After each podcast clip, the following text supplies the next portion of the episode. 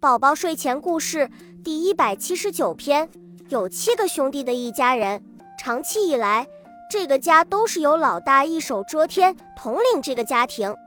日子久了，其他几个兄弟对兄长的治家之道颇为不满，因为兄长经常谋取私利而伤害到弟兄们的情感，于是弟兄们的不满比比皆是。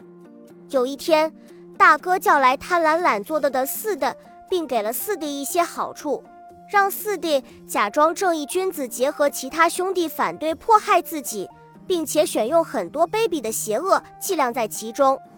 正当四弟的阴谋执行中时，大哥召集了所有弟兄们聚在一起，并且当面指出了四弟的贪婪卑鄙行径，并且告诉大家四弟为了私利淫欲而利用大家伤害长兄谋家长位。大家听后哗然。一致决定惩罚四弟，四弟听闻跑路他乡，不敢回家。